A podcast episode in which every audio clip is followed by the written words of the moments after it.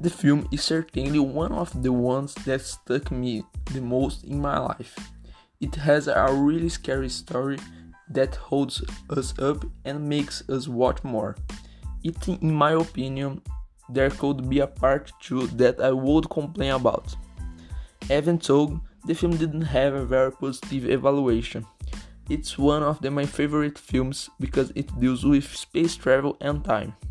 It's a fiction film because of that it may displease some people, but I particularly like films that escape reality.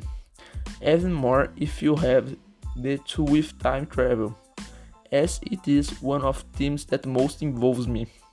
The film has several small flaws, which do not disturb me, but which can irritate some people out there. The only things that disqualified me a little was the dubbing and the lack of development of life of the characters. That we know almost nothing about them. OBS. I recommend watch subtitle. For those who like suspense films, this is your film. It has one of the craziest stories I have ever seen and it does not become a slow film like many around even because it is one one and a half hours long. This film I recommend to most of the people I live with. I believe that in addition to having a great storyline, it can bring us many teachings of our lives and that of others.